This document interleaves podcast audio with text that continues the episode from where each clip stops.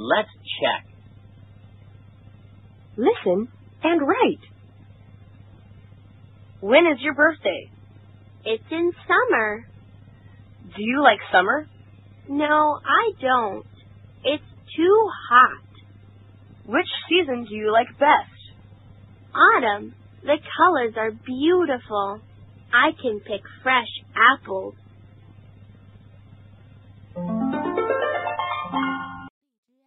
频。